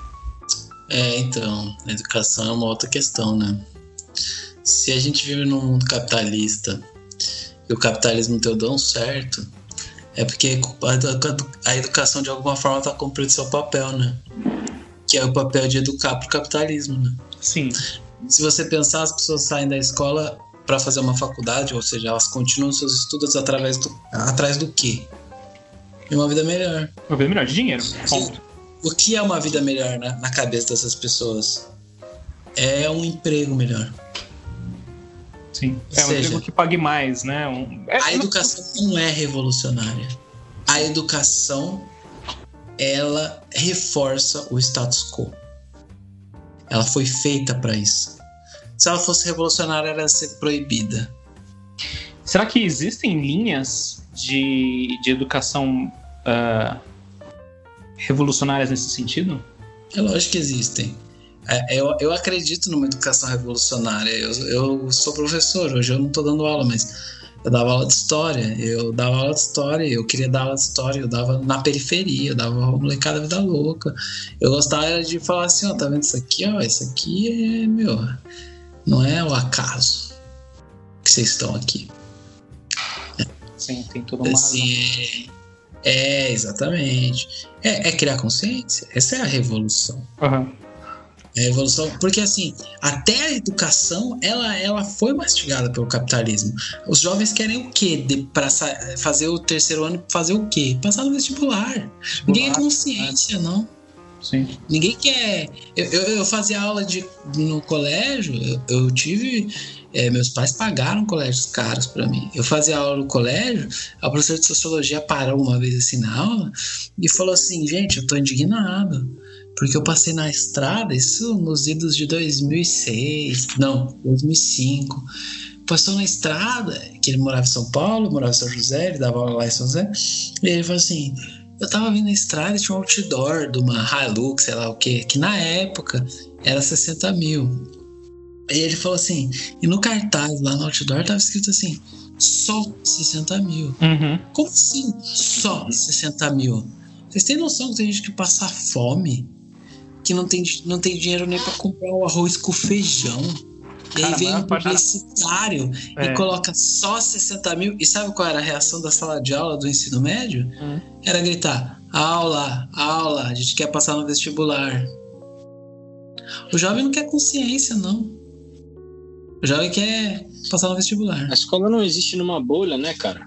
É, a escola e a sociedade já orientaram eles num determinado discurso, né? As mídias, digo, é, a televisão e a internet. Mas eu acredito nesse professor, entendeu?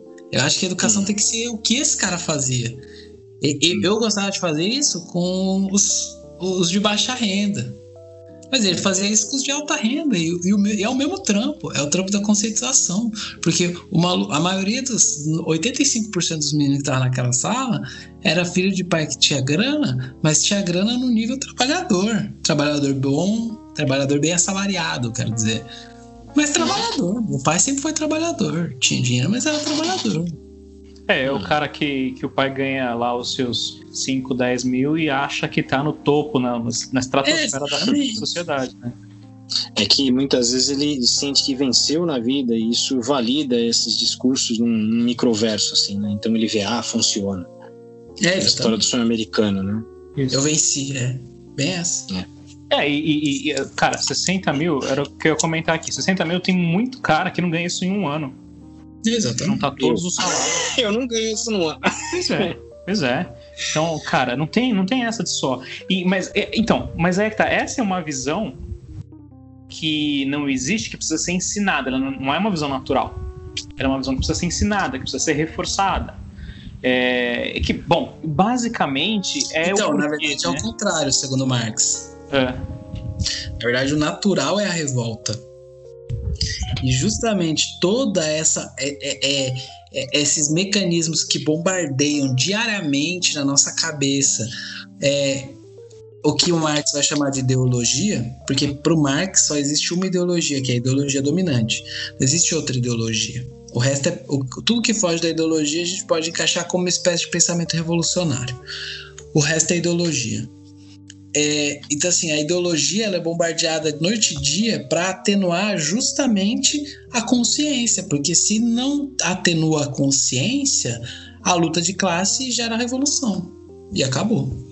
Então, assim, o natural para o Marx é ter a consciência, mas a, a, classe dominante sabe disso. E por isso que a gente é, é, é, é, é levado a pensar que ah, é melhor ter andar de Uber porque é mais cool, é mais descolado, uhum. é mais da status, eu preciso usar um Nike.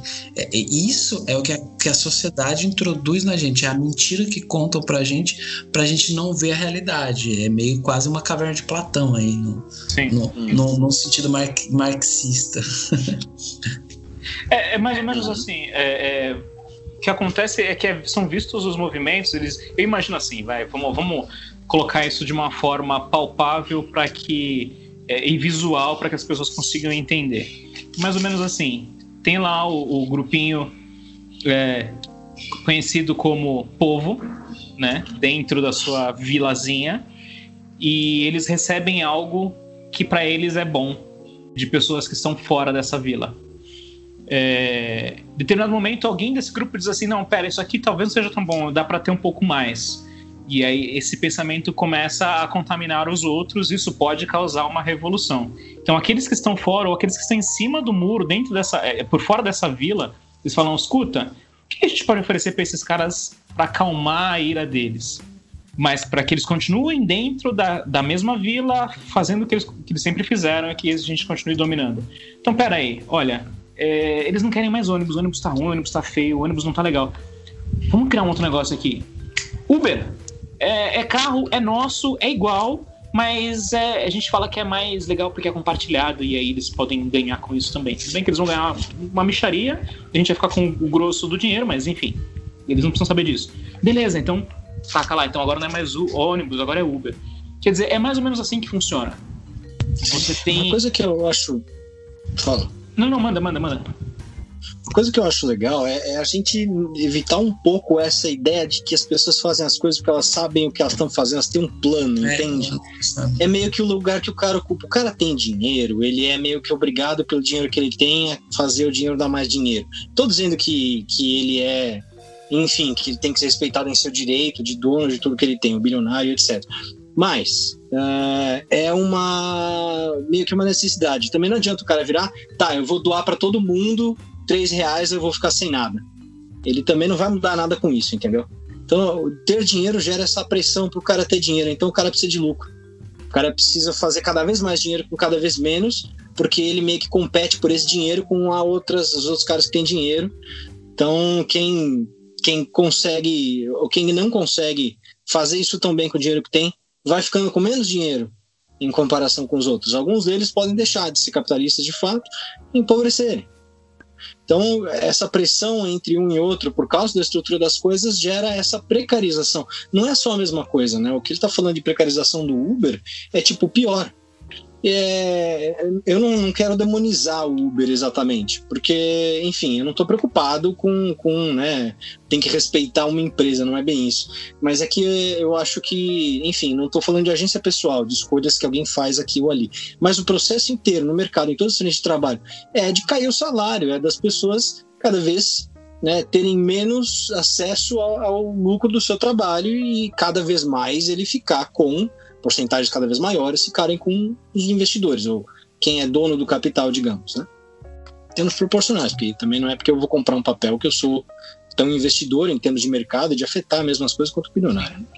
Mas, mas nesse aspecto da divisão dos, dos lucros, né, dos dividendos, Uber não, quer dizer, enquanto uh, geração de lucro. O Uber não, sei, não é melhor. Usando, a gente pegou o Uber aqui como Cristo, né? Pegou para Cristo, mas só para usar ele como exemplo.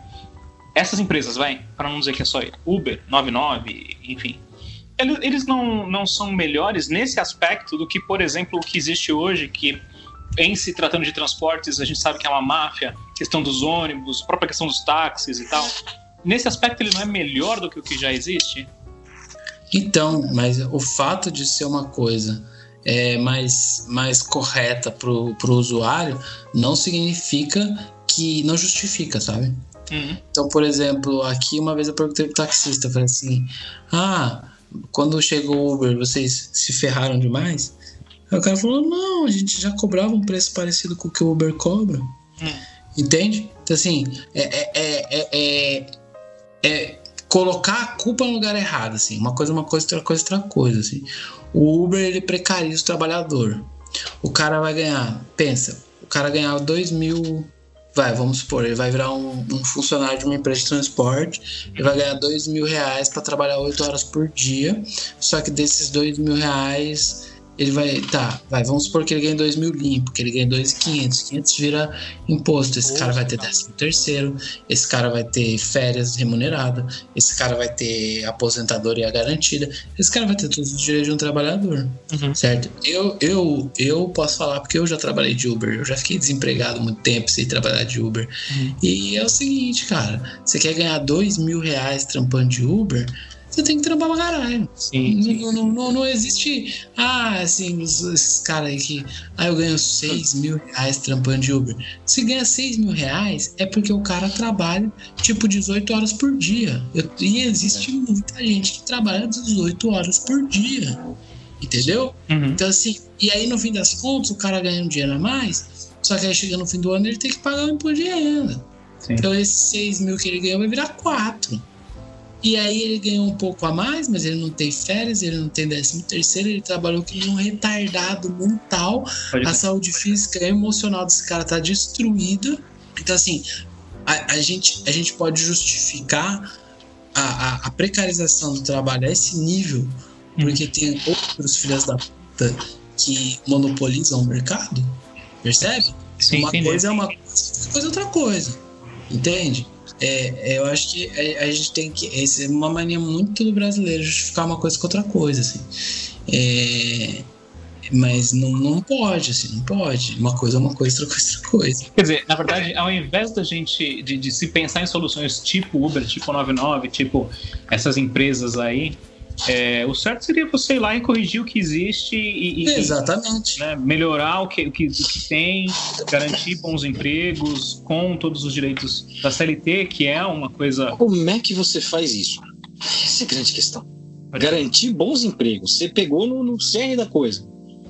É. Porque quem, quem, quem dá emprego em tese é o quem é dono do capital que vai decidir quem vai trabalhar ou não. Ele oferta por quanto Óbvio que numa situação onde não tem muito, muito trabalho, ele vai ofertar coisas que são muito desfavoráveis. Então, vamos lá. É, a, gente, a gente precisa fazer uma. Assim, uma coisa é fato, assim, cara. É, se tiver um país onde isso é justo, é porque existem outros 10 que não são. Entendeu? Hum. É, bom, vamos lá. É, o Brasil, o salário mínimo é mil reais. Mil reais equivale a mais ou menos uh, é, 180 euros. Então, se os caras produzirem uma camisa aí, com os valores da camisa aí e importam para cá, a camisa chega aqui custando centímetro. Entende? E aí, é, isso, essa lógica de uma moeda forte, por exemplo, que consegue comprar uma camisa custando centímetro, ela não é, ela não é realizável no nível mundial. Então, para ter um país onde as coisas custam baratíssimo, os salários são altos e existe um sistema justo, dentro do, da estrutura capitalista, precisa ter outros 10 onde a pobreza reina. Sim, você precisa ter o rico para existir o pobre e vice-versa. Não, não, não é, não é, não é, é porque assim, é essa lógica de precisa ter o rico para existir o pobre, o pobre para existir o rico, é uma lógica de tipo assim, se todos forem iguais, o rico não existiria, o pobre não existiria. Não, a questão não é essa. A questão é, o, o capitalismo, segundo Marx, ele é baseado na exploração. Uhum. Certo? Então, se alguém é rico, é porque se alguém explora outra pessoa. Essa é a base, certo? Uhum. Então, se existe um país rico é porque existem outros 10 países pobres. Na mesma lógica da indústria. Se existe um patrão é porque esse cara põe 15, 20 para trabalhar para ele e arranca o dinheiro dele. Entende? Então, assim, é, ah, não, mas não, não podemos pensar assim, ah, não, então vamos lá.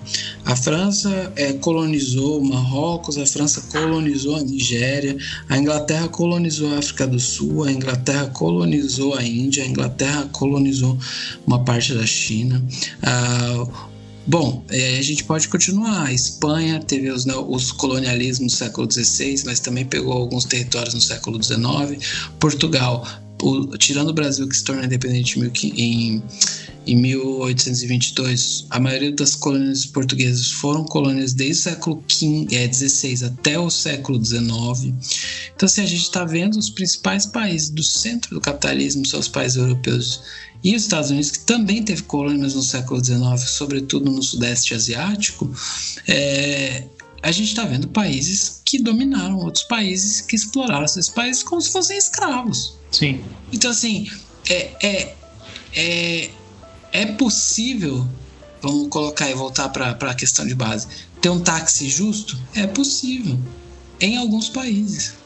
Sim. Porque para isso existir uns países, os outros têm que ser um absurdo. Pra, pra, pra, porque é, é, um, é um jogo econômico global, igual você está falando. Uhum. O capitalismo, ele não, ele não é. Ele não, não, rola só em nenhum país, ele rola no mundo inteiro hoje. Sim. E a, assim como existem pobres e ricos, ou pobres quando eu digo pobres, pobres e ricos quinquilionários, a mesma lógica no sentido dos países. Sim, sim, sim, sim. Né? Então, assim, é, é muito complicado. Então, eu, eu acredito assim que, por exemplo, isso é uma outra questão. Por exemplo, fala de Cuba. Cuba passa fome hoje, cara. As pessoas passam fome em Cuba. Uhum. Por quê? Porque os países capitalistas não, não comercializam com Cuba, simples assim. Depois que a União Soviética caiu, todos os países ao redor de Cuba não fizeram comércio. Cuba era uma ilha que produzia açúcar para a União Soviética. Quando a União Soviética caiu, Cuba não vendeu açúcar para ninguém. Cuba deve ter açúcar hoje de mil... 1985 lá ainda, entendeu? Então assim, como que você mantém uma ilha dessa forma? Você não mantém. Pode crer. Você quebra. A Cuba quebrou. É, os caras eles, eles vão ter que buscar outras soluções dentro da ideia, dentro da lógica capitalista para é, Exatamente, para conseguir sair. Então, assim, se a gente tivesse uma revolução socialista mundial, uhum. talvez o socialismo funcionasse, assim como nós temos um capitalismo mundial. Sim. E, e vamos lá, é, quando a gente fala de uma revolução socialista mundial, a gente não está falando de é, presidentes de esquerda líderes do, do, dos, dos, países, do, dos maiores países. A gente está falando de um presidente, de um Joe Biden, a gente não está falando de um, sei lá, de um é, Boulos no Brasil, de John Biden. Nos... Não, a gente está falando de uma re...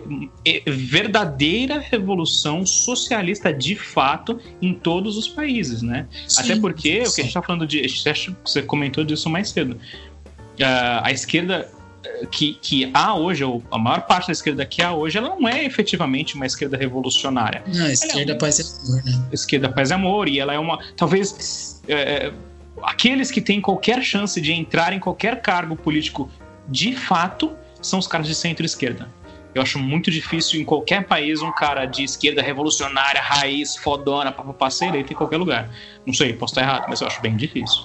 Sim, é bem complicado mesmo principalmente por conta dessa questão é, desse pensamento, essa lógica global a favor do capitalismo, né? Sim, sim. É, aí que vem, a gente tava, falou logo no começo, né, dos estados de bem-estar social, o, o, o, a saúde, entre aspas, gratuita em determinados países europeus, os altos salários, é, a ajuda do, do Estado. Cara, aqui, mano, é muito pensado, pensamento colonizador, assim, dá, dá raiva, assim. O brasileiro não faz a menor ideia do que é um Bolsa Família, assim. Bolsa Família é. A última vez que eu pesquisei, vamos dar uma olhada agora, tava em 90 reais por cabeça, assim. É, então a pessoa tem é, dois filhos, ela ganha, ganhava 180, assim. Hoje ela tá, ó, valor do benefício, a cada benefício é de 41 reais e a família pode acumular até 5, chegando a 205 reais. Então assim, assim, ah, eu sou contra é uma ajuda para sobreviver, né? É, eu sou contra o Bolsa Família porque sustenta vagabundo. Meu amigo, quem que sustenta com 41 reais? É louco. Ninguém, mesmo que, mesmo que você chegue nesse não. valor máximo, bicho, isso não é uma compra de mês. Não, isso não é compra de mês. E eu tô falando isso por quê? Porque aqui na Europa, aqui na França, eu consigo, eu faço um mercado com sem conto.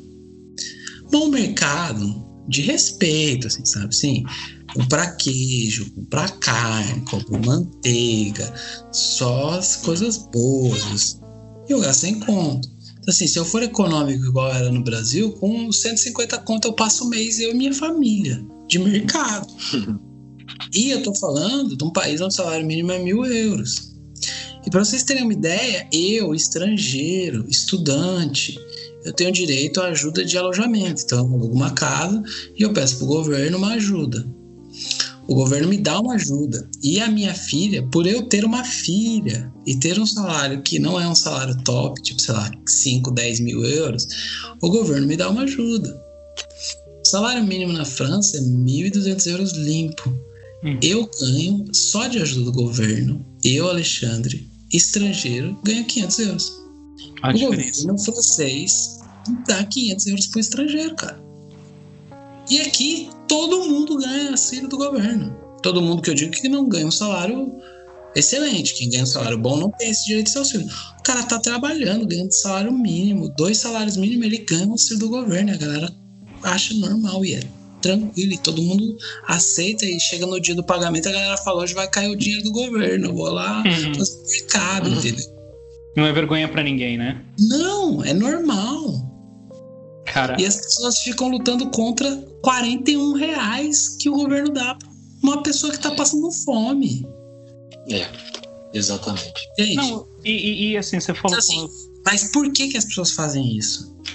Essa é a questão. Sim. É ideologia de que é não o, o, o verdadeiro sucesso é aquele que conseguimos com o nosso suor Entende? Aí você fala assim, e aí você desconsidera todas as questões sociais envolvidas. O maluco cresceu, o pai batia na mãe, ah, e aí não sei o que, o fulano vendia droga, e não sei o que. E aí você fala assim, ele é fracassado porque ele não conseguiu, porque eu tenho um amigo que conseguiu. Uhum, uhum. uhum. Entende? É, é, esse, esse, é o discurso, esse é o discurso capitalista que invade a sociedade brasileira e que, tem, e que se vende, cara. As pessoas compram isso. Entende? As pessoas compram isso.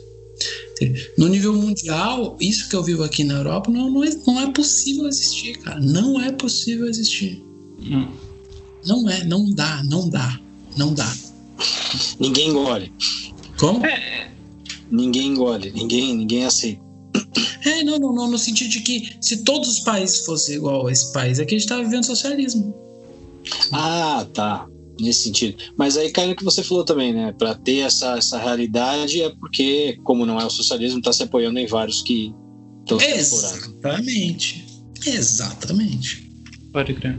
Quer dizer, para existir a França como ela é, existem os países aqui da, da América Central que são Existe a África que ela explorou, que ela arrancou até o último fio do osso, do caroço. Exatamente. Aqui, aqui você vê, me fugiu o nome, mas os países aqui da América Central, a região do Caribe também, que foram colônia durante muito tempo. Acho que Bahamas. São, são parte da França ainda. Então, que é pouco é, explorado também. Guiana Francesa, né? Isso. Sim, Guiana Francesa, Martinica é, e outras ilhas.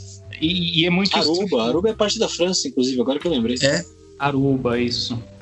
É, é, engraçado, né? Porque isso que você falou também da questão da, da consciência, né? Do consciente coletivo, de, de como, como que o brasileiro pensa essas coisas. De ter vergonha, por exemplo, do auxílio. Eu vejo o pessoal falando desse auxílio uh, emergencial, né? Que o governo liberou uhum. aí. Uhum. A gente com vergonha de assumir que tem. Porra, bicho. Se você recebe, se você usa, se tá te ajudando, por que você tem que ter. Não tem que ter vergonha, meu amigo sabe? Ah, não. E assim, quem tem vergonha é o cara que ganha os, o, o salário que ele acha que é o máximo, que não é. E, e outra, é, tava vendo o preço de coisas para é, comer no final do ano. Vocês têm ideia de quanto custa um peru? Eu não sei se em São Paulo tá o mesmo preço, mas vocês têm ideia de quanto custa um peru para fazer no Natal este ano? Eu tava vendo aí na internet aí, tá tipo 200, 300 reais um peru, né? Absurdo, cara. Absurdo. É o mesmo valor do. Uh, quase o mesmo valor do auxílio. É. É. É quase o, o, quanto uma pessoa uh, tem. Assim, para a pessoa fazer uma ceia, ela tem que usar o salário do mês. É um absurdo. E parte disso é por causa das exportações, né? Porque o Brasil tem exportado muito para a China e para outros países e tal. Uh, e aí a gente pergunta, né? Mas se isso supostamente era para ser bom, né? Com a nossa estrutura aí, social, de produção, enfim, a nossa estrutura social que vai garantir as pessoas seus lugares as vidas que elas terão. Como é que a gente, como é que a gente não vê isso voltar para a gente? Como é que a concentração só aumenta? E é isso que eu ia falar. Se você olha assim globalmente, se você olha como um todo, né? Na história recente, essa concentração só tem se concentrado cada vez mais. Exato, exato. Como quebrar isso realmente é muito complicado. É isso. É, bom, é, estamos chegando aqui já a quase duas horas de podcast e a gente deu uma, um bom passeio aqui pela relação aí dos assuntos de falamos de marxismo, falamos de socialismo, falamos muito de essa luta de classes. É, acho que a gente conseguiu cobrir aí uh, todos os espectros desse debate. E eu queria então ir aqui para as nossas finalizações. Primeiro, agradecendo a todos que ouviram o podcast até agora. Então, uma hora e 45 aí. Muito obrigado a todos pela audiência. Valeu. Muito obrigado a todos pra, por acompanhar e, e, participar aí com a gente. Alexandre, é, mais uma vez, cara, muito obrigado pela tua participação, pela tua presença, pela, pelo teu conhecimento, por dividir teu conhecimento com a gente, tuas opiniões aí. É, quero lembrar a galera que o Alexandre tem um podcast aí no ar também, que é, é O Estrangeiro. Tá, acho que tá em todas as plataformas, né? Tá no Spotify, tá no. no é, é, Deezer. Google Deezer, Podcast, Apple. Apple, é as principais, né? Tá aí nas principais plataformas, então corram lá para ouvir, que é bem legal. É, tem entrevistas com o pessoal, com brasileiros aí morando em outros países. Situações mais bizarras que vocês podem imaginar, vocês vão ouvir lá. É... Lembrar todo mundo que está ouvindo a gente, aproveitar esse momento também para lembrar a galera que a gente está com uma campanha de é, financiamento é, coletivo no Catarse, tá, galera? Então, quem gostar do conteúdo, quem acha que, que a gente está no caminho correto, que está ajudando, que está uh, tocando em assuntos e tópicos que precisam efetivamente ser falados, que precisam de esclarecimento muitas vezes e que de alguma forma ajudam a tornar o nosso mundo um pouquinho melhor, seja por ter o conforto de saber que tem outras pessoas que pensam como você, ou seja, é, por saber que tem gente tentando talvez educar outros que não veem as coisas dessa forma a ver, a abrir a mente deles. Então, dá uma olhada lá, sobe lá no, no Catarse, é catarse.com barra chuva de pitaco underline podcast. Entra lá, tem algumas recompensas bem legais que a gente vai estar tá fazendo para os apoiadores agora. E acompanha a gente também nas redes sociais. Então. Contribui com a gente. é, obrigado, Etebilu, muito obrigado pela sua presença novamente. É, galera, muito obrigado. Que horas são aí na França? Obrigado a vocês aí. Sucesso aí, bom demais participar. Quando precisar, só chamar. Show de bola. Que, que horas é aí agora, Lê? São 5 para 1 da manhã. Meu Deus. Então, para quem tá aí ouvindo na França, um bom dia. e pra galera que tá aqui, é, Brasil, bom dia, boa tarde, boa noite, não sei que hora que vocês estão ouvindo isso, mas enfim. Galera, sejam felizes, acompanhem o Chuva de Pitaco e até a próxima.